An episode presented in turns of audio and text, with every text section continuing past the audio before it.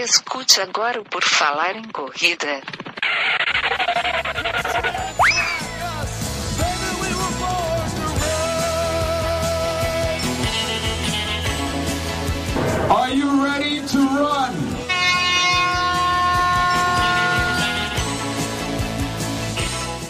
Começa agora mais um episódio do podcast do Por Falar em Correr. Estamos aqui no início a mais este episódio. Meu nome é Enio Augusto e eu tenho aqui comigo que vai participar no podcast Andressa Rodrigues. Tudo bom? Tudo bem? Hoje nós vamos descobrir como é que foi a maratona de Nova York do ano passado, de 2019, porque a nossa convidada, Ana Carol Sommer, que já foi entrevistada sobre como viver no Canadá, ela vai nos contar como é que foi a experiência dela lá na Maratona de Nova York, a maior maratona do mundo. Tudo bem, Ana? Seja bem-vinda. Tudo bem, Enio? Tudo bem, Andressa? Super feliz de estar com vocês hoje. Nós vamos começar aqui do, dando umas informações básicas né, para o pessoal. A Maratona de Nova York 2019 ela aconteceu dia 3 de novembro, lá em 2019. Uh, de acordo com o site da prova, iniciou com 9 graus a prova e terminou com uns 10 graus, umidade entre 43% e 50%, sem muito vento, pelo que eu estou vendo aqui. Foram 53.640 concluintes, sendo 30.894 homens e 22.746 mulheres. O tempo médio de conclusão dos homens foi de 4 horas e 23, das mulheres 4 e 52 e o geral de 4 e 38.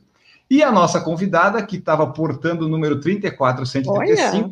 terminou a prova em 4 horas 10 e 36, um tempo que eu acho bem legal para Nova York, né? Para aquelas subidas todas.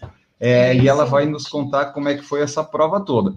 Então, Ana, é, essa é a parte que eu sei, da, os uhum. números de Nova York. Agora a gente quer saber como é que foi a experiência da Maratona de Nova York. Daí eu quero que tu comece lá do início, tipo, lá quando é que tu decidiu que queria participar e os treinamentos até chegar lá no dia. Vamos primeiro essa parte. Show, vamos começar com o porquê, né? Então, em 2019, eu comemorei quatro décadas de existência, né? Foi, a, foi o ano dos meus 40 anos.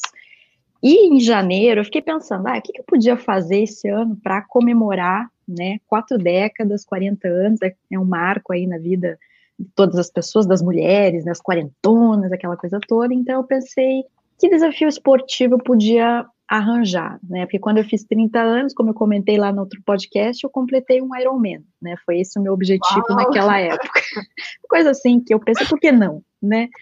Então, 30 anos foi isso, 40 anos eu falei, cara, vamos para uma major, né? Porque agora eu moro no Canadá, então é claro que é muito mais facilitado o uhum. acesso. E eu pensei em Nova York, porque Nova York é uma cidade que eu, assim, eu sempre gostei, eu acho que desde que eu comecei a ver filmes com Nova York, Sex and the City, aquela coisa toda que mulherada gosta, né? Então eu uhum. sempre tive muito essa coisa com Nova York. E por ser a, uma major e fazer e ser a maior de todas, eu falei, bom, não tem presente melhor para eu me dar, né, do que participar da maior major do mundo e comemorar numa cidade que eu, que eu, que eu amo, que eu gosto bastante. Assim, eu tinha já vi, visitado uma vez, mas mais a turismo, rapidinho. E agora eu falei, agora eu vou conhecer Nova York correndo, né, fazendo a maratona. Então, essa foi a ideia, né, que, que, que me deu um dia. Só que assim, maratona não é um projeto solitário, né? Como vocês sabem, a gente precisa ter o apoio, principalmente das pessoas que é, vivem mais diretamente com a gente, né? No meu caso, o meu marido. Então, quando eu tive essa brilhante ideia, porque ele, ele conhece, ele sabe que eu gosto de correr e tudo mais, mas precisava ser um projeto do casal também, porque é um investimento financeiro considerável e é, a gente se ausenta muito, é muito treino, é, a gente precisa ter uma certa tranquilidade para poder cumprir aquilo que está planejado e tudo mais, sem falar no apoio emocional, moral, enfim, que também é muito importante. Então, quando eu apresentei a ideia para o meu marido, ele concordou, embarcou comigo no projeto, e aí eu falei, beleza, vamos começar por onde? Vamos começar participando da loteria, né? Para quem não sabe, é, a, a Maratona de Nova York existem algumas formas de você conseguir se, se como é que fala? Às vezes me esqueço a palavra, se inscrever. E então assim, a principal delas é a loteria, né, que eles fazem, então normalmente dura de janeiro a fevereiro, ali mais ou menos um mês, e é aberto a todos, né. Então existe, assim, uma proporção de vagas que são para os americanos, para os residentes de Nova York, para os americanos e depois para os não é, americanos. E a vantagem, caso você consiga ser sorteado, é que você faz a tua inscrição e aí você fica por conta para questão de hotel, transporte, enfim, você não fica dependente de, de um pacote de empresas de turismo já pronto para isso, né? Então, pensei, vou me inscrever. Então, me inscrevi e esperei o resultado. Não tive sorte de ser escolhida via sorteio. Então, o que me restou, é, eu tinha duas opções. Eu poderia tentar fazer aquele lance de arrecadar fundos, né? Então, correr para arrecadar X mil dólares para os projetos sociais né, de Nova York, ou ir via uma agência de turismo. Eu confesso que eu fiquei tentada de ir pela veia arrecadar fundos, porque eu vi um podcast, não lembro o nome do corredor que você entrevistou, ele, mas que, se eu não me engano, conseguiu ir para Nova York dessa forma, fazendo arrecadação de fundos. Só que o problema que eu achava é que eu pensei assim, a maioria das pessoas que eu conheço, eu conheço pessoas aqui, mas eu conheço muitos brasileiros, por que, que você vai contribuir com uma coisa que não vai gerar um retorno no Brasil ou aqui? Eu fiquei meio encucada, porque a gente quando se inscreve dessa forma, você se engaja a colocar aquele dinheiro, seja do teu bolso, seja das pessoas que te ajudam. Então, eu achei um pouco arriscado, né? Não sei se eu seria tão popular e a ponto de fazer. Era o dinheiro? Ai, essa é uma boa pergunta. Eu não lembro se era. Putz, não lembro agora se eram 5 mil dólares. Eu acho que é por aí. Hein? Que aí é pesado, né? Aí, Melhor aí... pagar a agência nesse esquema, eu acho que, a, com, com exceção talvez da do passagem de avião, isso acho que não está incluso, mas eu, eu acho que para ficar lá, alimentação, essas coisas, meio que daí eles cobrem porque você contribuiu dessa forma. Mas eu hum. achei muito arriscado, porque eu falei, gente, tudo bem, eu ganho em dólar canadense, só que o dólar canadense ele é um pouquinho desvalorizado em relação ao americano, não como real, né, vamos combinar, mas existe um pouquinho de desvalorização. Então, achei que não seria muito uma boa ali por essa via. Vamos pela agência de turismo. Então, foi dessa forma que eu fiz. Então, foi praticamente o dobro do que eles cobram a inscrição quando você consegue via loteria. Foi o equivalente a 760 dólares uh, canadenses só para inscrição, né? Mais hotel, depois passagem de avião. Então, assim, é um, foi um investimento considerável é, é um mas... sonho, né? Mas é como é. você falou, quando você se propôs a isso, eu já estava preparada e já se preparou, você e seu marido, isso. que ia rolar um investimento, isso. era uma coisa assim que né, que estava tava programada e que eu acho que essas majors, quando a gente vai fazer, é um investimento financeiro, uhum você for por caridade ou índice, é um investimento alto em é, todos os aspectos. Em né? todos os aspectos, exatamente. E a gente também quis ir com um pouquinho de antecedência para aproveitar a cidade também. Porque eu pensei assim, caramba, se a gente chegar lá só para eu correr, para quem acompanha e não é corredor, é uma coisa assim meio, né? Então eu falei, não, então vamos aproveitar, já que nós vamos gastar, vamos chegar um pouco antes, Vamos aproveitar a cidade também, claro, com parcimônia, né? Porque eu também podia sair batendo perna que nem uma louca, como se não houvesse amanhã, ou 42 quilômetros para correr dali alguns dias. Mas assim, a gente buscou fazer disso realmente uma viagem para eu realizar o meu sonho de correr a maratona de Nova York, mas ao mesmo tempo uma viagem que a gente, nós dois, pudéssemos aproveitar fazendo programas culturais, enfim, outras coisas também que depois eu vou contar mais para frente do que a gente fez. Então, quando não deu certo a loteria, e eu falei, caramba, agora a única forma de fazer a coisa dar certo é por agência de turismo, e eu vi o quanto aquilo ia custar, e eu comecei a pensar no tamanho do desafio, poxa, Nova York, major, 50 e poucas mil pessoas, eu confesso que eu me senti um pouco assustada, assim, fiquei pensando, cara, será que eu dou conta disso? É bom lembrar que não foi minha primeira maratona, né, foi minha décima maratona, mas assim, eu sempre tenho a sensação que cada maratona é uma coisa nova, não importa quantas você já correu assim, e eu senti um, um, medo de não conseguir estar à altura do desafio. É meio louco às vezes, porque saber que eu conseguiria correr 42, eu sabia. Mas eu fiquei assim meio intimidada com o tamanho do desafio, com o porte em si. E, mas aí eu falei, não, gente, eu tô aqui para me jogar, para fazer o que eu puder e vamos lá galera tá apoiando, o marido tá bancando junto, então foi assim que foi esse processo inicial de tomada de decisão, né? Então comemorar tá. primeiro os meus 40 anos e fazer a minha primeira major. Tá, então tu decidiu em janeiro isso daí que ia ser isso. o teu projeto ano ia ser essa maratona, né? Isso. Aí eu, na, na, na época, eu ainda estava com a minha técnica da, da máxima, né? Então eu lancei o sonho maluco, né? E como todo corredor, ou a maioria dos corredores, eu quis me dar um objetivo, né? Porque para mim correr assim, só tipo solto, não dava. E alguns anos, como muitos, eu persigo o tal do sub 4, né? Então, sub 4, 40 anos, tal. Falei, vamos, vamos buscar esse sub 4 de novo. Então, em termos de, de tempo, era isso que eu, que eu me dei como objetivo. Obviamente que a partir de janeiro tinha um bom tempo de preparação. A única coisa é que, como eu moro aqui em Quebec, essa época aquele inverno do cão, é, hum. os meus treinos eram basicamente esteira, né? Eu só no meu primeiro ano de Quebec que eu saí enfrentar o frio, depois eu resolvi que não era para mim. Então, eu fiquei um bom tempo fazendo o meu treino o de base. Quanto é para o pessoal ter uma ideia? Ah, aqui chega a, a sensação de menos 40. Gente, e, a... tá... e assim, o problema do inverno, depois o pessoal que tiver interesse em saber um pouco mais, ouve lá outro podcast sobre correr no Canadá, é que assim, até um menos 15, menos 20, eu até me arriscava na época que eu saía para correr no frio. Mas o vento é uma coisa surreal. Surreal, assim, só correndo para entender o que, que é se submeter a isso. É óbvio que quando você esquenta o corpo, fica gostoso, aí você quer continuar correndo e tal, mas aí como está muito frio, também não é recomendável passar muito tempo fora, né? Então, eu falei, não, vamos nos preparar na esteira e tudo mais. Só que a esteira, ela, a, a, a mecânica da corrida na esteira, ela é diferente de, de, de correr na rua. Acho que todo mundo consegue identificar esse tipo de situação. E a temporada de corridas aqui em Quebec, ela começa em maio, que é quando a gente tem a primeira meia maratona. E eu falei, não, legal, vou fazer essa primeira meia para ter uma referência de como é que eu tô. Só que o que, que aconteceu? Eu comecei a sentir dorzinhas no quadril, provavelmente uma combinação aí de talvez uma musculação um pouco mais intensa, com correr na esteira, enfim, não sei. Comecei a sentir isso e aí eu resolvi, não, para de treinar, fiquei três semanas sem treinar, e faltando talvez duas semanas, eu não sabia se eu corria ou não a meia, mas eu falei, bom, vamos tentar, na pior das hipóteses eu vou andar. Então fui, consegui completar e tudo mais, mas levou-se um tempinho para essa dorzinha sair.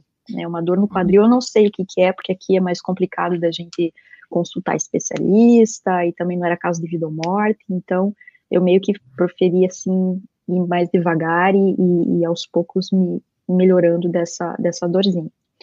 É importante mencionar que eu procurei a, a ajuda de um, de um treinador de musculação, né, para como Nova York, como a gente estava comentando, tem muito sobe e desce, então não dá para negligenciar a preparação muscular e, uh, além disso, um nutricionista também. Um nutricionista esportivo, porque eu queria ter certeza de estar tá me alimentando bem para poder manter ali os treinos, uma performance bacana, coisa e tal. Então, eu tive esse, esse suporte adicional, que foram diferenciais importantes, eu acho, no meu rendimento aí ao longo do ano. Aí, quando entrou na época do, do treino específico, eu acho que todo maratonista ou candidato a maratonista já viveu isso. A gente começa super uhul, legal, né? objetivo, vamos lá, planilha verde. Só que chega um momento que começa a ficar meio chato, né? Principalmente quando a gente começa a fazer mais volume. E eu aqui, eu não tinha, por exemplo, é, pessoas para me acompanhar nos treinos, né? Então, realmente foi um processo bem solitário. E isso pesou um pouco para mim, sabe? Então, é, às vezes você começava a negociar na tua cabeça, ah, essa semana eu tenho X volume, mas, ai, não tô legal hoje. Ai, hoje a gente começa a se inventar desculpa para justificar porque você não vai fazer o treino. Não sei se com vocês isso acontece, mas comigo isso acontece. E teve um momento ali que realmente eu estava bem desmotivada, me deu assim, de repente, um desânimo, sabe? Não era nem questão de estar tá machucada nem nada, porque eu já estava zerada, estava tudo tranquilo, mas meio que me desmotivou, assim. E eu lembro que teve um treino que eu precisava fazer, que era de 26 ou 28 quilômetros, não lembro. E, gente, no final, olha, saiu assim, de uma forma, demorou mais, enfim, eu sei que no final, gente, eu, eu queria chorar, eu queria me jogar no chão, chorar e falar, por que que inventei esse diacho de maratona? Não é... Ideológico, né, no específico é. TI, Porque o que, que acontece? Como o corpo está muito cansado, são mensagens que manda para o cérebro. Então, isso aí pode realmente você achar que está desmotivado, que está com preguiça, tudo, mas é, é uma ligação, né? É uhum. mente-corpo. Então, é. É, é. importante, às vezes, quando me dá isso que está chegando perto da, da maratona, eu penso muito nisso, eu falo, não, essa falta de vontade é fake, eu estou uhum. quase lá, que essa negociação não sou eu negociando, é meu músculo fadigado que está negociando. É. É, e esse é muito real que você passou, é verdade, é uma coisa que eu acho que acontece com a maioria das pessoas, assim, quando começa específico é o Ru, quando está no meio, para o final você já você não está aguentando você tá mais. Está entregando né? para Deus. Eu lembro que eu, eu mandava mensagem para minha treinadora, assim, falando, cara, não dá. Ela, não, vai, continua. Então, assim, foi, foi bem complicado em alguns momentos, até porque a gente sabe que maratona é uma coisa muito matemática. Existe uma parte dela que é bem matemática. Então, assim, qual que é o teu tempo desejado? Qual que é o volume que você tem que fazer? Quais são os treinos? Isso é controlado. Por exemplo, o Training Peaks lá, ele vai te, te dizer, ah, correu X, a tal pace, faz as projeções. E aí, você sabendo dessa parte, falei, caramba, meu, não fiz o volume, tô devendo. Sabe quando você começa a ficar no, entrar no cheque especial, assim? É como se o treino da maratona fosse meio que o chefe, você começa a ficar em déficit, né? Você começa a dizer, puta, não fiz X quilômetros naquele treino, o acúmulo do que você não faz, e, e, eu tendo consciência que eu vou pagar aquilo em algum momento, sabe? Então a gente entra numa pira assim de falar, não, não fiz, devia ter feito, e se eu tivesse feito, será que eu ia ser melhor? Enfim. Não tem como voltar atrás, acho que a gente tem que aceitar que não é, os, nem todo ciclo é perfeito, né? Nem treinamento, Obviamente, a minha vida não depende disso, então, em certos momentos, acho que a gente tem que aliviar um pouco o nível de exigência, né, de autoexigência, de cobrança, porque daí a gente não está se ajudando também, né, seguindo nessa linha de, oh, você não fez, vai pagar, vai sofrer, vai, enfim. Então, a minha sorte foi que quando eu precisei fazer treinos, o meu último treino longo coincidiu com a maratona de Quebec. Então, quando eu fiz, foi 30 quilômetros, eu fiz 9 quilômetros antes e aí os 21. E, só que o trajeto mudou esse ano agora, e antes a, a maratona ela era praticamente plana, né? Saía de Levi, lá do outro lado do rio, e vinha para Quebec. E esse ano, meu, virou assim uma montanha russa, entendeu? Porque Quebec é pior do que Nova York, na verdade, porque a, a, a diferença da altitude aqui ela, ela, é mais considerável, né? Você tem a cidade alta, a cidade baixa, mas foi bom porque eu falei, caramba, meu, se eu conseguir terminar esse trem aqui, nesse percurso, tá ótimo, né? E eu lembro que eu terminei, gente, parecia que eu nunca tinha corrido na minha vida de tanta dor muscular que eu sentia no final. Mas estava uhum. feito. Então, por um lado, eu estava feliz, eu falei, beleza, completei.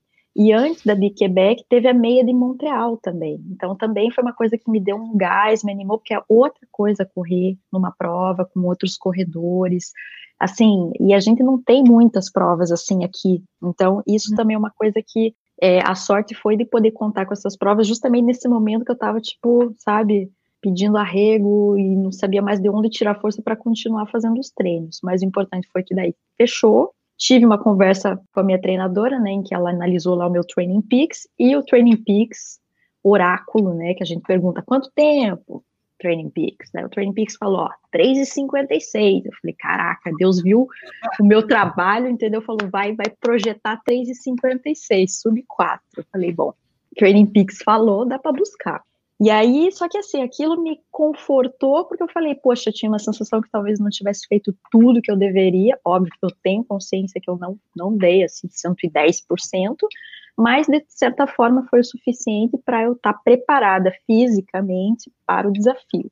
Então, embarquei para Nova York, meu marido, a gente chegou lá dia 31 de, de outubro, Halloween. É muito legal chegar em Nova York no Halloween, porque ali em Times Square, gente, o que dá? Bom, só tem louco ali em Times Square, né? Mas aí você vê a galera fantasiada, é aquele, aquela muvuca, aquele barulho e cheiros. Assim, Nova York, sério, é uma experiência muito sensorial e surreal em todos os sentidos. Nova York é, é inesgotável, porque você pode ir para Nova York para ver diversas coisas lá. Você pode fazer Nova York uhum. cultural, Nova compras, Nova York, é, ela tem mil caras, como São Paulo, você pode vir, visitar muitas vezes, que sempre vai ter coisa para fazer, só que Nova York é bem melhor que São Paulo. Mas é uma loucura, assim, a gente chegou no, no aeroporto JFK, nós pegamos o, o metrô para ir pro hotel, era um hotel bem ali perto do Central Park, porque eu pensei, eu quero ficar perto da chegada, entendeu? Eu quero andar o mínimo depois, então era tipo 10 minutos da, da linha de, de chegada, super bem situado o hotel, e foi muito louco, assim, a gente chegar e aquela galera, e aí já tem muitos corredores na cidade, no hotel que eu fiquei, era um hotel, eu nem sei quantos andares, eu sei que eu tava no trigésimo qualquer coisa andar, e assim, lá de cima, mesmo com vidro que provavelmente abafa som e tudo, a gente ainda ouvia sirene de ambulância, de polícia, buzina. É louco, é muito louco. Realmente é uma cidade que não para, né? Então ali eu, eu falei, caramba, é real, está acontecendo, estou aqui. No dia seguinte eu fui buscar o meu kit, que, que é num centro de convenções enorme também. E, gente, dá uma emoção de chegar naquele lugar que você fala, meu Deus, primeiro de ver a quantidade de pessoas que estão indo buscar um kit. Tinha uma fila para gente entrar na área da, da Expo. E eu com aquela emoção, assim, com uma vontade de. Imagina, nem tinha entrado na Expo, nem tinha, eu já queria chorar, eu já queria chorar porque eu estava achando aquilo surreal. Os voluntários batendo palma. Putz, aí eu me senti praticamente a recordista, sei lá, profissional. Todo mundo, é, vocês conseguem, não sei o quê. Aí eu falei, meu senhor, a Maratona de Nova York, eles têm um aplicativo, né? Então, nesse aplicativo já tem o número de peito, tudo, então é isso que você mostra para tirar o teu kit com uma identidade, obviamente, né? E aí você pega o teu número e camiseta, que eu acho que sempre é um problema, às vezes você sabe, ah, pega o P, pega o M, pega o PP. Não, você escolhe na hora. Você fala assim, qual que você quer? Prove, ó, tem esse tamanho, tem esse tamanho. Então, isso é uma coisa que eu achei bacana, porque é certeza que, que, que, a camiseta vai servir, vai ficar ajustada como você quiser. É uma das maiores maratonas do mundo. Imagine você pegar um negócio que não te serve. É. Tipo, é o sonho de todos os maratonistas. Nova York e Boston. Então tem que ser tudo muito bom. Você tem que conseguir adquirir os produtos, tem que Sim. o que tá impecável, tem que dar tudo certo, porque aquilo é uma lembrança, né? Sim.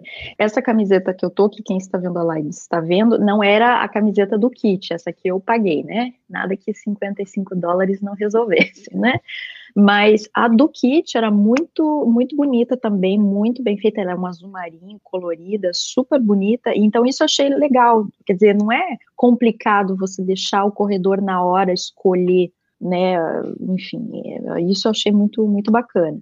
E aí a gente entra na Expo, né? É, só que a primeira parte é da, como é que chama? O, New Balance, que é o patrocinador principal, então é mais para os produtos ali da marca Maratona e os produtos da New Balance. Então, a primeira parte é só reservada a isso, e aí tem um telão em que eles mostravam o trajeto. Aí você vê virtual, né? Saindo lá da Staten Island e passando, passando, e vai e volta, e vai e volta, o negócio não acaba. E aqui também dá uma emoção. Daí você já quer chorar, que você fala, meu Deus, eu vou correr tudo isso. Eu queria chorar toda hora, de emoção, né? Só comprei essa brusinha, porque também, né, não, não, não fomos deixar um rim na Expo, no caso, não queríamos isso. E na hora de pagar ali era uma é, barulheira. É difícil, né?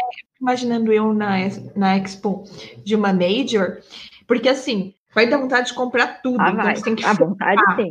Já vai assim na cabeça, olha, eu quero uma que nem essa, uma, uma, uma, uhum. blusinha maravilhosa então você já decidiu, se saiu de lá meio que já pensando, ou não, então eu quero a viseira, a jaqueta, ou então, se quem tiver não quiser gastar muito facinho, eu vou chegar lá e vamos ver o que meu coração vai decidir vai ser aquilo.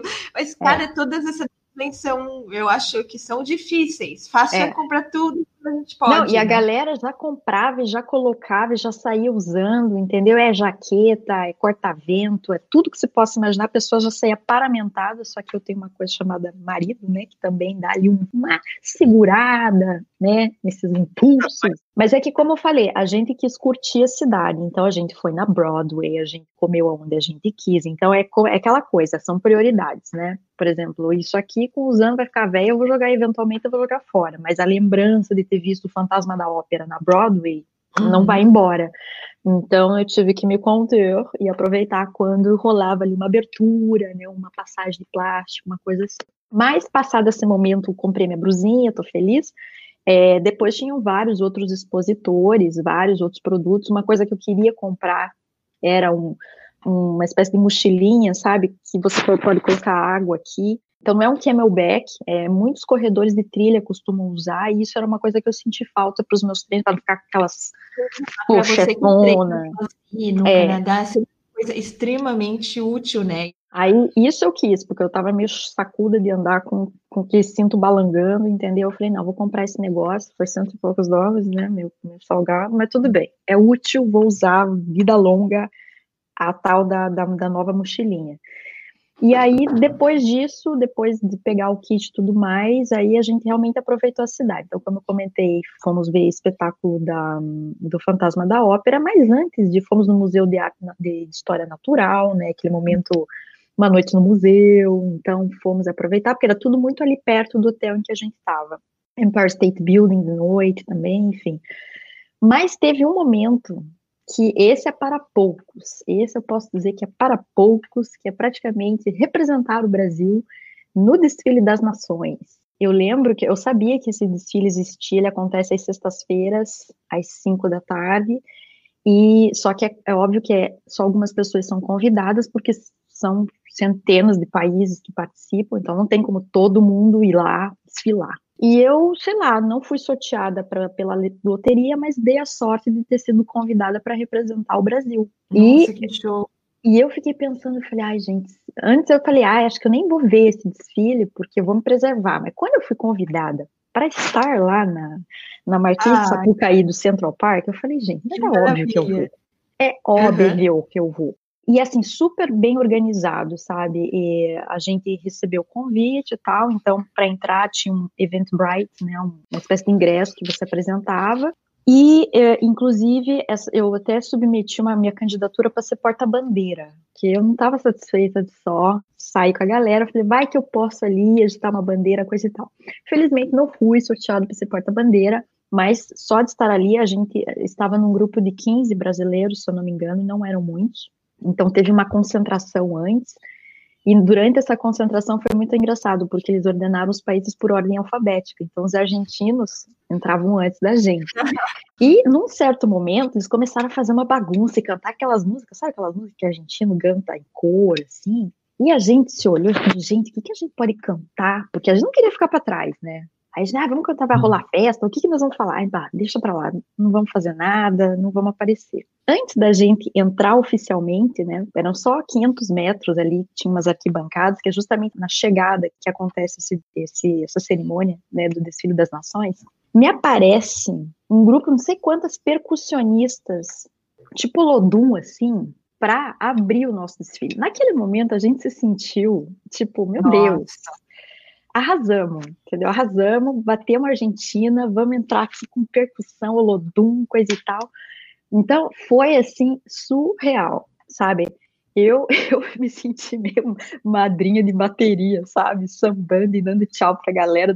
Foi incrível, foi assim dos momentos mais é, especiais dessa maratona, porque a gente sempre representando o nosso país. Eu acho que deve ser meio parecido com os Jogos Olímpicos, assim, sabe? Claro, uhum. não sou pró, mas assim, sabendo que são poucos que estão ali para representar o país, então foi muito legal. E quem apareceu lá foi o tio Maico, né, do canal Corredores. O Maico, eu não sabia que ele, que ele ia para Nova York, então também foi bacana de encontrar pessoas que a gente acompanha, né, no YouTube e tudo mais. Então já fizemos uma bagunça, todo mundo junto. Depois tiramos foto abraçado com os argentinos para mostrar que a gente curte eles também, que tá tudo certo.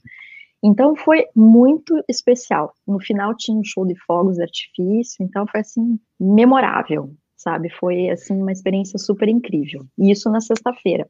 No sábado de manhã, eles normalmente têm uma corrida de 5 quilômetros, que é tipo um esquenta para maratona. Dessa eu não participei, porque você tem que pagar mais, daí não sei quantos dólares para participar, eu não era o caso. O ambiente ali, sabe, como a gente fica perto do Central Park, de manhã você acorda, você vê os, os quenianos da vida correndo para lá e para cá, ou o corredor amador correndo para lá. No Central Park em si, você vê grupos de corredores correndo todos juntos. Então, assim, é muito realmente a cidade respira maratona. Na televisão só se fala de maratona, sabe? É, é uma loucura. Inclusive, esse desfile é transmitido ao vivo na televisão. Ai, que né, legal. Desfile das Nações. É, então, assim, é, é uma bagunça boa, organizada. E, obviamente, que sendo Nova York, a questão de segurança, né? Então, você vê polícia por tudo quanto é lado. As pessoas, para acessar essas arquibancadas, passam ali por um esquema de segurança, então não é qualquer um que entra. Enfim, é toda uma organização para garantir que tudo vai correr como deve. Então, essa foi a preparação até o dia D. E o dia D? O dia D. não sei se é coincidência ou não, mas o dia da maratona é o dia em que muda o horário. Então eles atrasam uma hora os relógios. E aí você fica naquela, putz, vou, meu, vai, o celular vai mudar, o, ligo lá para me ligarem da recepção, então dá uma certa ansiedade. Obviamente, como eu fui com agência de turismo, uma das vantagens que eu achei foi que assim já existiam os ônibus nos horários certos para ir buscar a gente no hotel e, deixar a gente na Start Village. Quem não vai por agência de turismo, normalmente tem que usar os ônibus da organização. Tem gente que usa o ferry, né, para Staten Island. Então, isso eu achei uma vantagem, porque eu não tinha que me preocupar, sabe, de ir até não sei aonde, entrar no ônibus, porque às vezes é limitado também. também o hotel também foi pela agência. Eles te dão essa, esse suporte isso. que se tu tivesse sozinho em Nova York ia ser meio complicado achar lá pertinho é arriscado às vezes também, sabe? Porque às vezes tem gente que acha, ah, vou ficar mais perto da largada, mas daí depois na chegada é complicado, porque aí o metrô funciona, mas enfim, é, é, assim, eu, eu achei que pra gente, assim, que não conhece a cidade com uma palma da mão, ter já tudo organizado, só descer, entrar no ônibus que larga a gente lá na entrada da Staten, é, da Staten Island, né, da, da Start Village, eu acho que é bem mais tranquilo, sabe? Que a gente já acorda ansioso, né? Primeiro que o hotel não tem café da manhã mais cedo, mesmo eles sabendo que, enfim, é muita gente. Imagina, tem mais, sei lá, 40 andares no hotel. E, então, e você eles não... conseguiu dormir?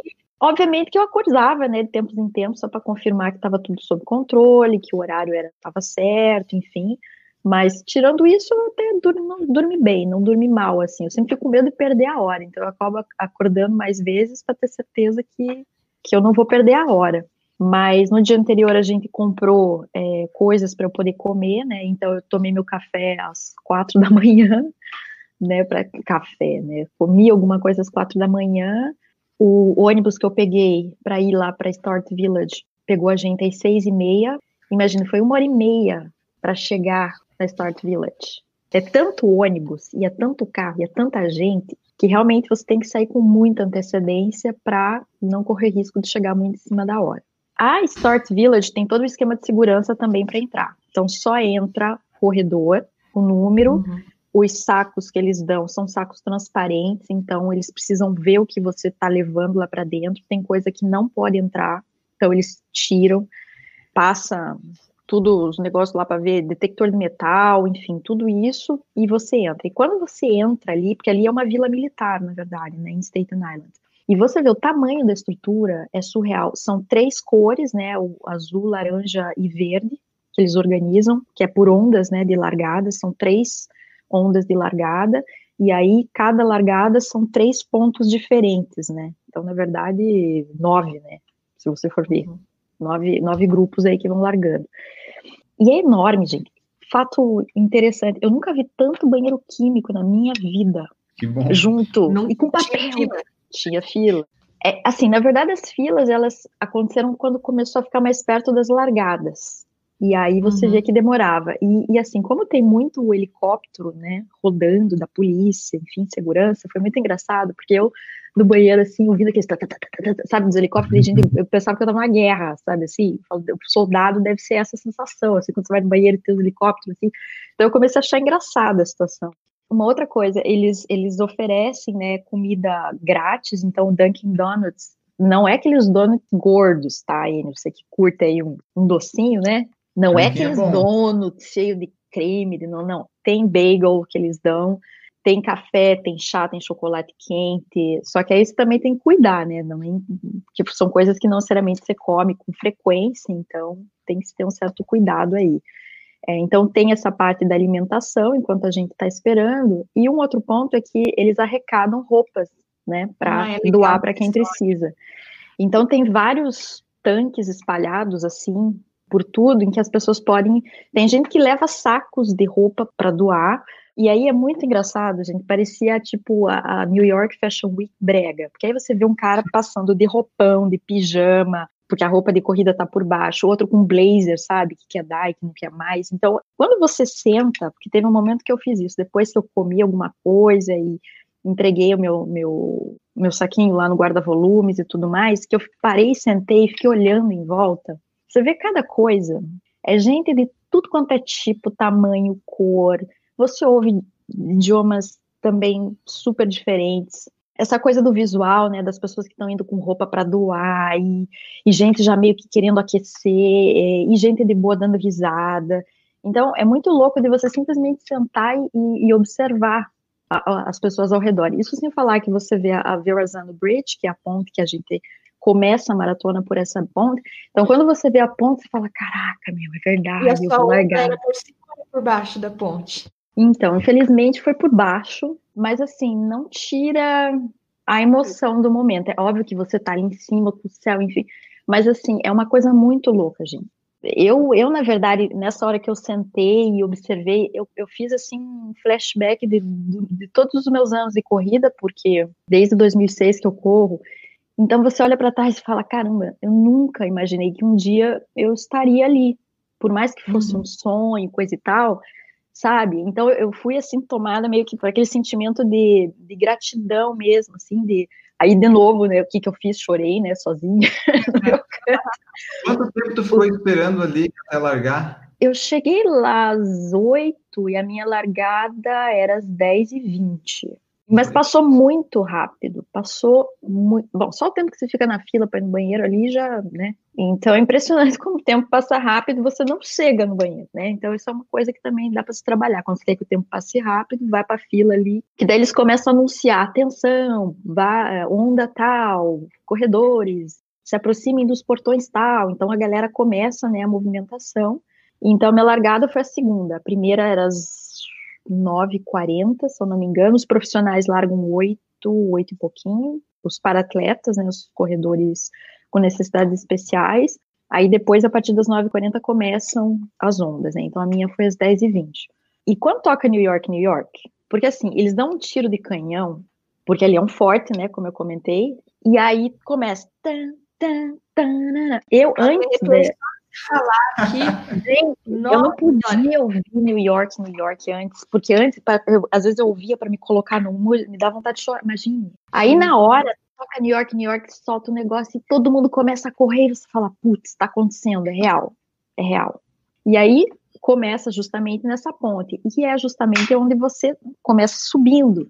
Então, é um quilômetro ali que você está subindo. Só que você está tão na adrenalina que, meu, podia ser um morro, assim, você você tá no gás, você tá animado. Então, passado isso, não tem mais assim diferenças de altitude tão expressivas. O que você tem que gerenciar é justamente o esforço, porque se você começa isso, qualquer maratona é assim, né? Se você começa muito no gás, obviamente que em algum momento vai faltar. Tem pessoas que acham que maratonas planas são melhores ou mais fáceis. Para mim, não. Maratona pouco importa. Maratona plana, para você manter uma velocidade ali constante, é difícil. Quando não é plano, para você gerenciar justamente para manter ali na tua velocidade média, também não é fácil. Então, não é fácil de jeito nenhum.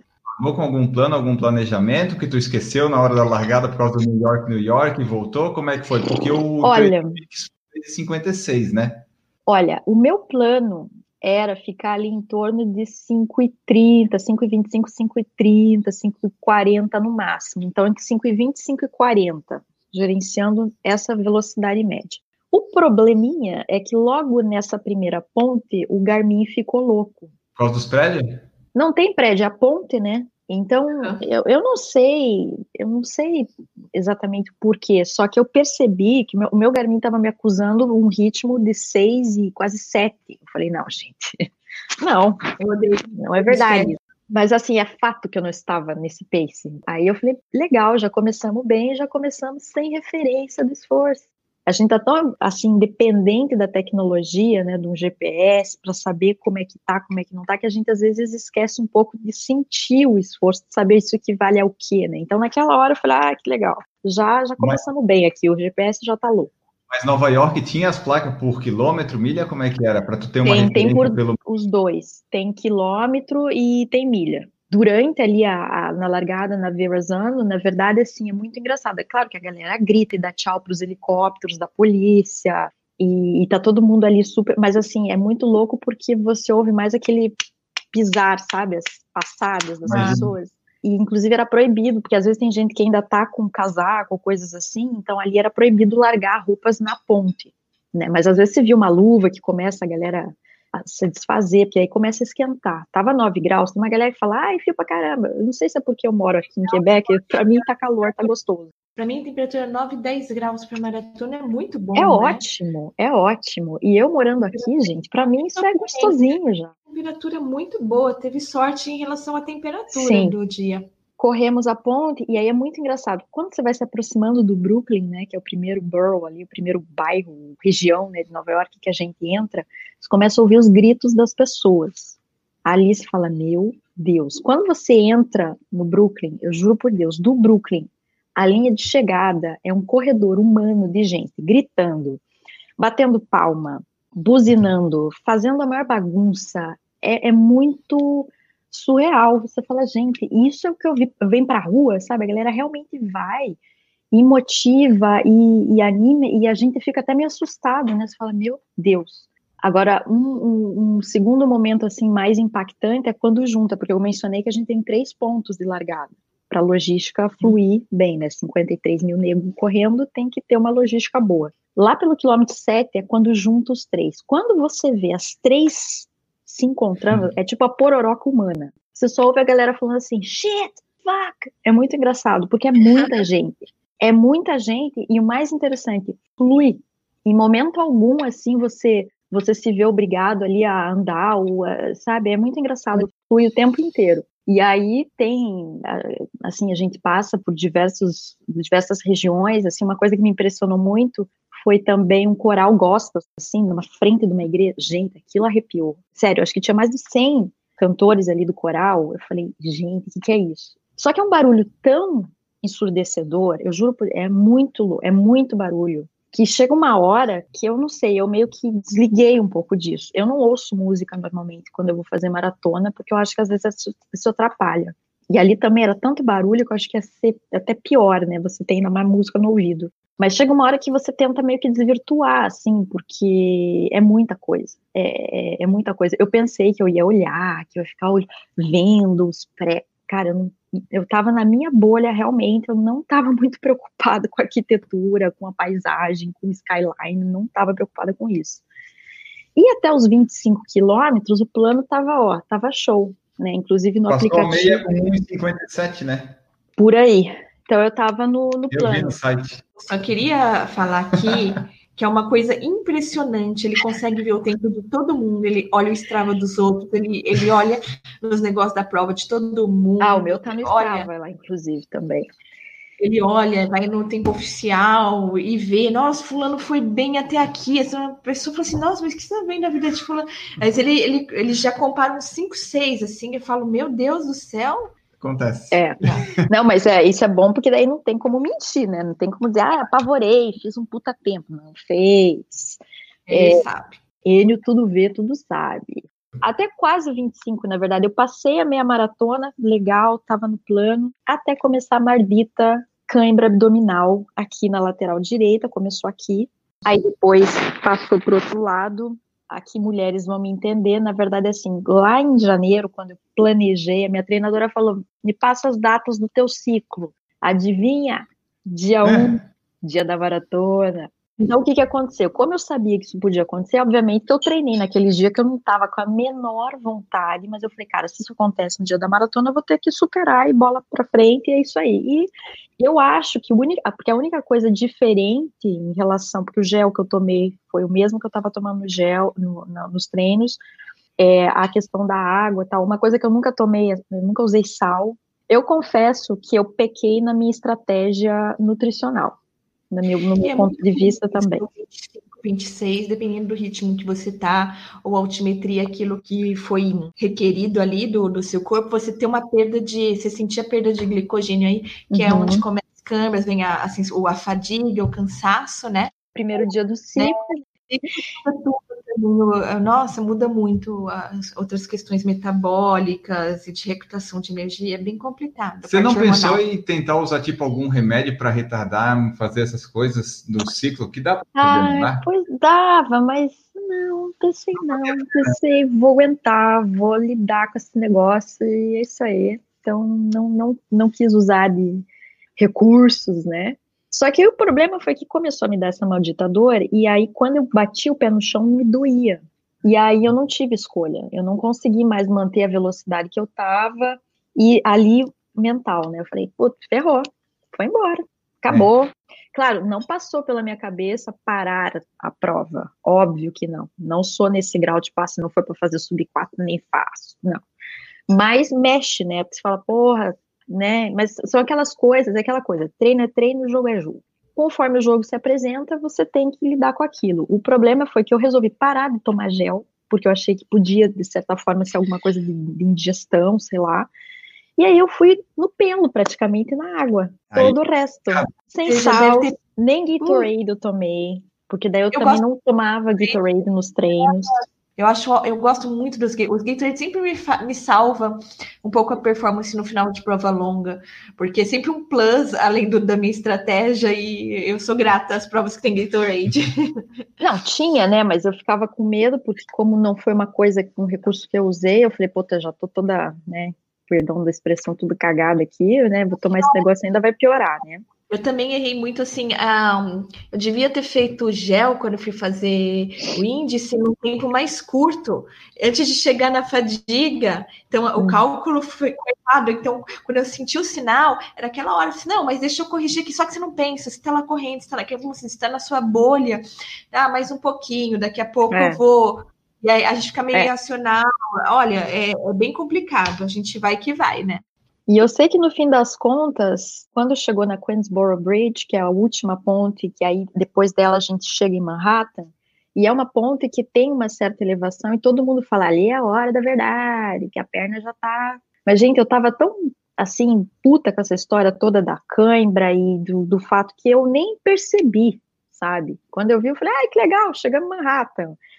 E aí, de Manhattan na telinha de chegada, assim, o, quando eu entrei na Quinta Avenida, porque a Quinta Avenida lá é ali do lado do Central Park, e ela é em subida, é aquela, aquele falso plano, né? Uhum. Só que ali eu tava bem, então eu consegui voltar a correr, só que, óbvio, numa velocidade tranquila para mim, seis, seis e pouco, sei lá.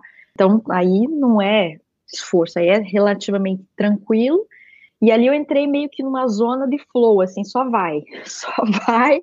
E, e assim, o Central Park também cheio de gente, sério, é corredor humano até o final. O meu marido, a gente tinha comprado o ingresso para ele ficar na Grandstand, que é tipo uma arquibancada ali bem na, na, na chegada, e ele também estava acompanhando pelo, pelo aplicativo. E aquele final de maratona é aquela coisa, você tá quase, mas você não tá. E aí você quer que acabe, você tá com dor e vai, e vai, e vai. E eu sei que eu falei, não, eu só vou levantar os braços assim, ó, pra sair na foto bonita, assim, pelo menos. né? Como quem diz, é, e conseguir obter esta bela maçãzinha. A medalha foi bonita, a medalha. Essa medalha aqui, realmente, muito bonita, né? A maçã mais difícil de conseguir. Então, claro, foi uma emoção muito grande de cruzar a linha de chegada, de ter conseguido realizar o, o desafio, só que o problema é que eu comecei a me sentir mal. E eu me conheço, né? Não era a primeira maratona. E assim, a estrutura médica é incrível também. Você tem, ao longo do trajeto, várias tendas médicas, ambulância. Eu não vi nenhum caso assim de gente no chão, não vi. E na chegada são duas tendas imensas, com na chegada já tem médicos que ficam por ali, caso alguém chegue passando mal, e mais duas tendas. Então, assim, era praticamente uma milha para sair né, ali da, uhum. da chegada até a saída. E eu só queria ir embora, pegar meu saquinho e ir embora. Só que eu comecei a me sentir mal. Falei, gente, hum, tem alguma coisa que não tá certa aqui. E resolvi pedir ajuda, fui parar na tenda médica, porque eu não sei se foi uma hipoglicemia, enfim, toda essa situação que eu é que falei. Você 20 quilômetros só a base de água, né? Pelo é, é pode ter isso, camelo. E assim, parecia aquelas tendas de guerra, assim, um monte de maca, uma galera, assim, deitada, assim, sabe? Tipo, falava, pô, até que a galera chegou meio, meio bichada aqui. Mas aí vieram os médicos, ó, oh, você tem consciência onde você tá, coisa e tal. Eu, assim, comecei a sentir muito frio e me senti muito fraca, como se eu fosse desmaiar. Então, me deitaram, me deram lá uma sopinha, bem salgada, me tira pressão. E eu louca pra sair, mas eu falei, não, vou no médico, eu vou pedir ajuda, porque eu não tô bem. E foi a melhor coisa que eu fiz, né? Chegou vomitando, gente. Putz. Não, isso, a, a minha treinadora falou assim, meu, o que você fez foi um milagre. Eu falei, é, talvez. Mas o importante, maçãzinha conquistada, concluímos. Claro que eu senti uma certa frustração porque eu não consegui atingir o meu objetivo e eu descobri isso foi uma coisa que eu descobri sobre mim mesma. Eu acho que a gente aprende muito sobre a gente vivenciando esse processo de maratona. Que quando eu dizia que não, o importante é terminar, é só que, se possível, no objetivo, sabe? É, então, é assim, o, o, importante é terminar só quando tu não consegue o objetivo. Daí tu fala, bom, o importante é terminar, que primeiro a gente quer o objetivo, daí não deu, bom, é, ah, vamos terminar. É. Que algumas pessoas me perguntam, porque toda vez que eu falava, ah, vou fazer a maratona, o pessoal, ai, para quanto? Que é a pergunta básica, né? E eu falo, não, não importa isso, importante é. Não, importa, importa, confirmo, porque por maior, claro, eu agradeço a realização, a oportunidade e tudo mais, mas eu fiquei um pouco frustrada. E eu sei que isso não é fácil para todo mundo de entender, que fala, porra, privilégio mas é, é, um sentimento meio misturado, assim, de conquista, mas, mas é, de. E cada um tem o seu perfil. Acho que a gente tem que ser muito honesto com a gente mesmo. O processo da maratona é um autoconhecimento. Eu sou é. uma que eu, claramente eu falo que eu corro pelo objetivo final, eu gosto do resultado. Eu já gosto de algumas partes do processo, mas não sou a, a big fan do processo total. Eu faço porque eu quero aquele tempo, eu quero aquela coisa. É, eu descobri que eu, que eu quero também. É que nem Huntsville que a gente fez lá, tipo, ah, eu completei a prova, tu completou, foi legal a cidade e tal, só que, putz, a gente não fez nem perto do tempo que a gente queria. Não. É, é, mas é um, é um sentimento assim que fica bem misturado, né? E ainda mais passando mal. Então eu falei, eu usufrui de toda a estrutura, graças a Deus não precisei da ambulância, mas usufrui de toda a estrutura da maratona. O problema foi que eu não tinha como avisar meu marido que eu tava lá, porque eu também resolvi largar o celular. Eu falei, cara, eu não vou ficar ai, fazendo ai, ai. selfie, foto e, e de qualquer maneira, se eu tivesse, ele estaria no meu saco lá de, né, do guarda-volumes e eu não teria acesso. Então, eu demorei muito para sair. Tem uma área que eles reservam lá que é para reencontro com a família. E eu saí, eu juro por Deus, parecia uma mendiga, porque eles me deram, sabe aqueles, aqueles cobertores, assim, de feltro, assim, para eu continuar quente, mais aquele, aquele coisa de alumínio, né, que eles dão para a gente se manter aquecido, andando que nem uma zumbi, aliás, todo mundo ali depois parece uma marcha de zumbis, né, de poncho azul, assim, mas eu parecia uma, uma, uma sem teto, assim, com aquele troço, e, e andando, eu tive que andar da rua, sei lá, acho que da rua 82 até a 62, para reencontrar com meu marido. E eu assim, gente, eu vou chorar, porque quando eu encontrar com ele eu vou chorar, eu vou deixar extravasar. Não encontrei com ele, gente. Porque eu acho que justo no momento que eu passei, ele tinha ido buscar informação sobre mim, não encontrei. Então, não tenho foto vestido de mendiga, com poncho, tudo mulambenta, mas assim, isso é outra coisa que a gente tem que entender, né? Eu acho que a gente planeja muito, a gente cria muita expectativa, mas a gente tem que aceitar a coisa como ela se apresenta né? E nessa imperfeição toda, né? Então, tinha objetivo, cumpri parcialmente, passei mal, a estratégia que não foi muito correta ali da parte nutricional, mas assim, vivi dias incríveis é, em Nova York, acho que a gente aproveitou muito a cidade, inclusive no dia depois, eu ainda arranjei força para ir com a minha medalha, porque eu ostentei essa medalha 24 horas depois, obviamente a gente foi lá no One World, né, que é onde eles reconstruíram ali o prédio no lugar das Torres Gêmeas, né, então a gente foi lá porque eu queria meio que no alto, né, no topo do mundo lá, com a minha medalha, coisa. Chegamos cinco minutos antes do troço fechar, foi meio surreal, mas eu lá meio que andando com alguma dificuldade, vamos lá fazer a foto no One World. Então, assim, foi muito legal, acho que é uma experiência realmente única, quem tiver oportunidade de, de, vivenciar isso um dia, eu acho que vale muito a pena. Eu sei que eu fui buscar um recorde pessoal numa prova que todo mundo, tudo que você lê a respeito vai dizer, não é uma prova para se buscar recordes pessoais, porque ela exige, ela é muito técnica como maratona, mas assim, é, é uma experiência indescritível, sabe? É, é como Nova York. Você, você vivencia todas as emoções possíveis e mais um pouco, todas as experiências sensoriais possíveis e mais um pouco. Então, eu recomendo muito, acho que para quem é corredor e tem esse sonho, né, de, de fazer uma major, essa foi a minha primeira, vamos ver o que, que vem depois, né, esse ano tô bem tranquilinha, porque ano passado foi intenso, isso me exigiu muito, assim como a Andressa falou lá no começo, é um investimento em vários sentidos, então, é, esse ano eu tô bem de buenas, bem tranquila, mas eu super recomendo, acho que é uma maratona, assim, que a gente tem que talvez e para se permitir viver uma coisa que eu acho que nenhuma outra major, mesmo quem já correu Berlim, correu Nova York, fala, é é outra pegada, sabe? É uma coisa muito louca, assim. Mas vale muito a pena. É a maior que tem, né? Não tem como, tipo, a Boston tem lá a história que é de cento e poucos anos, Berlim é mais rápida dos recordes e tal, uhum. tal, mas a que é a maior, é a.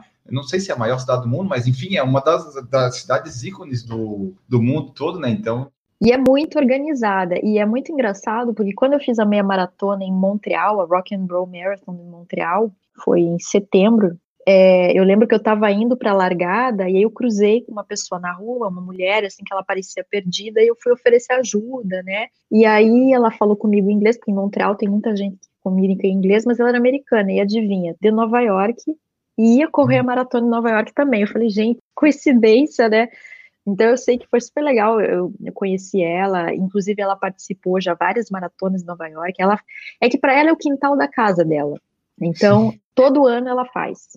E, e, os nova-iorquinos eles têm assim essa paixão mesmo, sabe, com a maratona. Assim, acho que tem a questão dos corredores de lá que participam, mas eu acho que quem mora lá, muitos também, essa coisa do apoio. Não tem gente reclamando que o trânsito parou, buzinando, porque, porra, não consigo sabe? É, é realmente um, um, evento assim que, claro, gira a economia da cidade, traz muito turista, mesmo americanos. Então é uma coisa e a gente come muito bem também. Óbvio que tem um custo, né? Tipo assim, comer muito bem. Mas é por isso que eu falo, se prefere gastar, deixar o rim lá no na Expo ou deixar o rim na cidade com experiências que vão durar aí para o resto da vida, né? Então, ou deixar os dois rins, um em cada lugar, Aí vai da uhum. escolha do freguês. Do freguês. né? Daí cada um sobra um ainda. Mas foi muito bacana, acho que recomendo, recomendo. Tu repetiria? Tu acha que vale a pena repetir? Tipo assim, se tivesse oportunidade, se for para ser sorteada, tu iria? Ou daí tu acha que ah, não vale a pena porque já foi uma vez? Eu iria, eu, eu voltaria. Eu acho assim, talvez por incrível que pareça, talvez com menos pressão de objetivo, porque eu acho que toda prova, é assim, a primeira vez que você faz uma prova, é, eu acho que ela é sempre meio que exploratória, né? E, e nesse sentido deu para entender o percurso, como é que ele é e tudo mais. Então eu, eu votaria, mas talvez para me divertir um pouco mais, porque eu não, eu no fundo eu não acho que eu me diverti tanto assim, sabe? Porque eu fiquei tão preocupada com isso e, e, eu não sei, eu tive um pouco essa impressão que talvez eu podia ter curtido mais. Então, acho que da próxima vez, devidamente alimentada, né, uhum.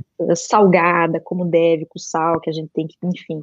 É, eu acho que talvez eu vou ter um, um, final mais feliz, né, porque terminar na tenda dos médicos não é exatamente a coisa mais legal, mas ainda bem que tinha uma super estrutura também, né? Então, e eu lembro que falando com os meus pais, né, eu fiz um, um FaceTime para mostrar e eu falei, ai, puxa, não, não consegui atingir exatamente aquilo, e, e, meus pais falaram assim, imagina, não fala, não, nunca, nem pense uma coisa dessa, que meus pais, assim, pai, pai gosta da gente, né, é tipo fã número um, uhum. então é aquela coisa assim, ah, você realiza coisas que a gente não conseguiu realizar, ou coisa e tal, então é legal às vezes ver as coisas dessa perspectiva também, né? Para não ficar só focando naquilo que foi menos bem no processo como um todo. Então, eu sei que eu fui embora assim cheia de, de boas lembranças, de boas recordações e sim, voltaria. Eu acho que tendo uma oportunidade, eu voltaria sim. Eu sei que um dia eu vou, porque a maioria de nós corredores, maratonistas, né, principalmente, uhum é, as nossas mecas é, é para mim, né? Pelo menos Nova York e Boston. Mas Nova York eu fico com essa questão da música, do New York, New York.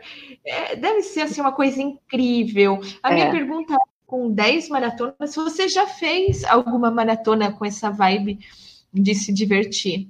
Por incrível que pareça, porque assim, como eu sou de Curitiba, eu já comecei maratona de Curitiba, né? Então eu já comecei ali né? forte. E a maioria das maratonas que eu fiz, se eu não me engano, são cinco ou seis das minhas maratonas, foram em Curitiba.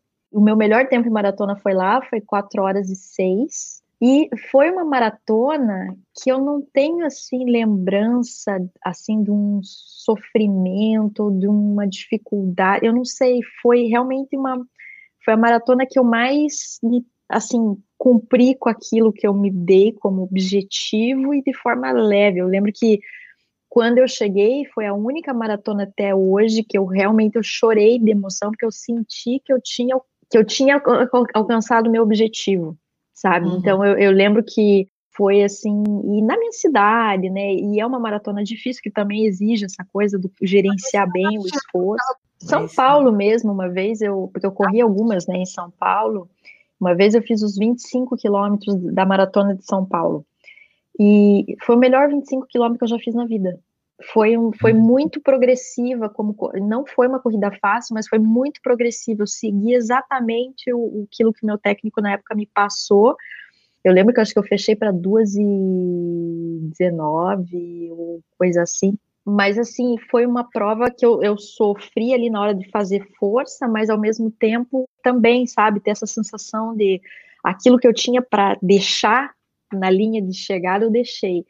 Em Nova York, como eu precisei diminuir, né, porque eu não sou dessas que corre correndo risco ali de, sei lá, ter um treco ou parar de vez, uhum. porque aí não tem como mais eu não senti que eu fiz tudo que eu podia porque eu tive essa situação e eu precisei é, aliviar, tirar um pouco o pé, literalmente, né? Então eu, eu saí com aquela sensação de que, putz, não foi, não fiz tudo aquilo que eu podia. Mas assim, corrida mesmo, do tipo alegria, alegria, for fun, não, não me lembro. Olha lá. Eu tô captando a vibe dela, que a gente tem parecida. Não, não, não tive dessas, não. É um objetivo muito claro na minha primeira maratona, era uhum. sobreviver, porque eu tinha muito medo. Maratona é uma prova que ela é a gente não fala muito, mas ela, ela é um desafio à fisiologia. É, Vamos é. é não, não é bom, não é saudável. Você fala, porra, não, super não, bom. Não é um desafio fisiológico, digamos assim, no ponto de vista médico. E aí eu tinha que sobreviver, e eu coloquei assim um target, assim, ah, pelo menos. Ah, lógico, ainda eu consegui colocar target na minha primeira maratona. Ah, eu queria fazer pelo menos abaixo de 4 horas e 30, né?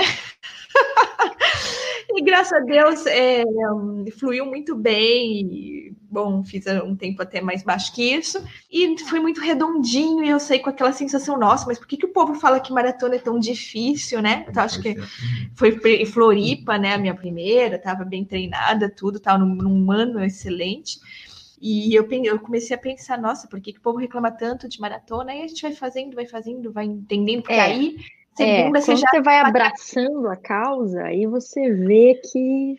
Aí você né? já vai colocando os objetivos de tempo, aí, aí o objetivo não é mais, e mesmo assim, eu nunca fui assim, ah, eu vou lá no Oba-Oba, na festa. Não, é, é não, não, não tenho assim aquele negócio meu orgulho, sabe? A minha honra é a, a, é a festa até aqui. É. Abaixo, acima perde a honra. A minha festa foi o desfile das nações, por exemplo. Participar ali também, dei tchau para a arquibancada. Mas assim, na hora do vamos ver, e é isso, é, é, por isso que eu falo, acho que são aprendizados, né? A gente começa a reconhecer que é que às vezes fica parecendo meio feio, né? Você, ah, eu sou competitivo, parece que não, a gente não daí não tá valorizando, não tá sendo grata, não tá sendo. E, e por isso que às vezes eu. E isso tá, tem um outro ponto, por exemplo, eu não divulguei assim abertamente a maratona que eu ia fazer ano passado, uhum. sabe? Eu quis manter isso para mim porque era para mim. Então, claro que eu postava, ah, fiz um treino longo, maratona, legal, mas assim, eu não falava. E aí foi muito engraçado que a Renata, nossa brother aí, Renata Brasileira, quando ela viu, porque eu, eu saí do anonimato quando o tio Michael lá postou a foto que ele tirou com os brasileiros na Parada das Nações. E aí ela me escreveu, nossa, guria, meu Deus, deu um berro aqui, não sabia que você ia estar tá lá. E, e, até minha técnica, eu falei, olha, não, não me marca, não fala nada, porque assim, eu acho que às vezes a gente dá muita publicidade para certas coisas, e eu não sei, eu quis manter meio que para mim, sabe? Como depois eu vou contar, depois eu vou falar como é que foi, para não ter também essa pressão externa que querendo ou não, ela existe, né? As pessoas vão começar, ah, mas vai fazer para quanto? Ah, como é que foi? Enfim, então eu, eu, quis me preservar nesse sentido. Então quem sabia era obviamente mais os, os amigos mais próximos. Andressa estava sabendo, né? Andressa trocávamos mensagens. Uhum. Mas assim, não foi uma coisa que eu, que eu quis é, divulgar para geral sei lá, eu acho que tem muito a ver com aquilo que a gente quer expor ou não quer expor, e eu achei que não tinha muito a ver. Bom, pessoal, então essa foi a nossa conversa sobre a Maratona de Nova York de 2019, como ela aconteceu na visão e na experiência da Ana Carol Sommer aqui, que nos contou tudo que ela vivenciou e passou por lá. Então, se você gostou do episódio, você manda para nosso feedback. Diz o que, que você achou do episódio, se você já participou de Nova York, se você quer compartilhar alguma coisa, enfim, você fica à vontade. Antes da gente encerrar, lembrar as formas de apoiar o PFC. Você pode apoiar é, no Padrim, no PicPay, no Apoia-se, com dólar, com dólar canadense, com Libra, euro, enfim. É, é, o seu critério, você usa para nós. Quanto melhor for em dólar, euro e libra, melhor. Mas se você quiser contribuir em real, não tem problema também. Tá valendo nós... a pena, né? Com o câmbio é, atual, é, tipo... tá valendo bem. O meu 10, 10 doleta que eu dei aí já. Deus o livre. Viro sócia já. Isso. Então, se você quiser apoiar, tem aí os meios de contato, você entra em contato com a gente também e fica sabendo aí, pode participar, é todo mundo bem-vindo.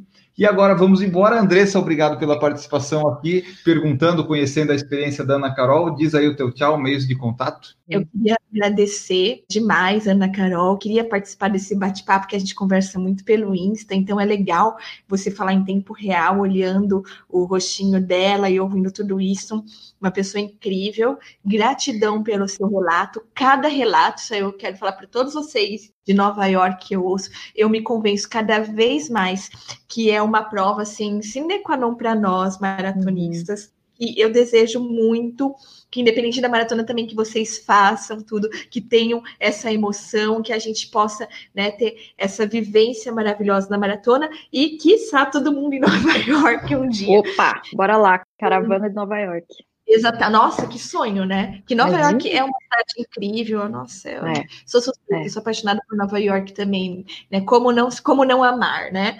Como não é, quiser conversar aí com a gente por direct, meu Instagram é AndressaFRS. Estamos aí, gosto de conversar aí com vocês. A gente está sempre é, na, no intuito de formar uma grande comunidade de, de corredores e trocar experiências através do Instagram. Perfeito. Ô, Enio, Enio, deixa eu só também agradecer, porque assim, ano passado, na maioria dos meus treinos longos, só deu por falar em correr. Inclusive Uau. na retrospectiva do Spotify, lá que você vê os principais podcasts, estava lá, PFC, porque, que sério, bom. eu acho que eu, eu fiz o tour de várias, vários podcasts, então obrigada por produzir esse conteúdo, me ajudou muito, foi meu companheiro aí, você e teus convidados nesses treinos mais solitários e longos, né, porque haja, haja podcast e não falta no Por Falar em Correr.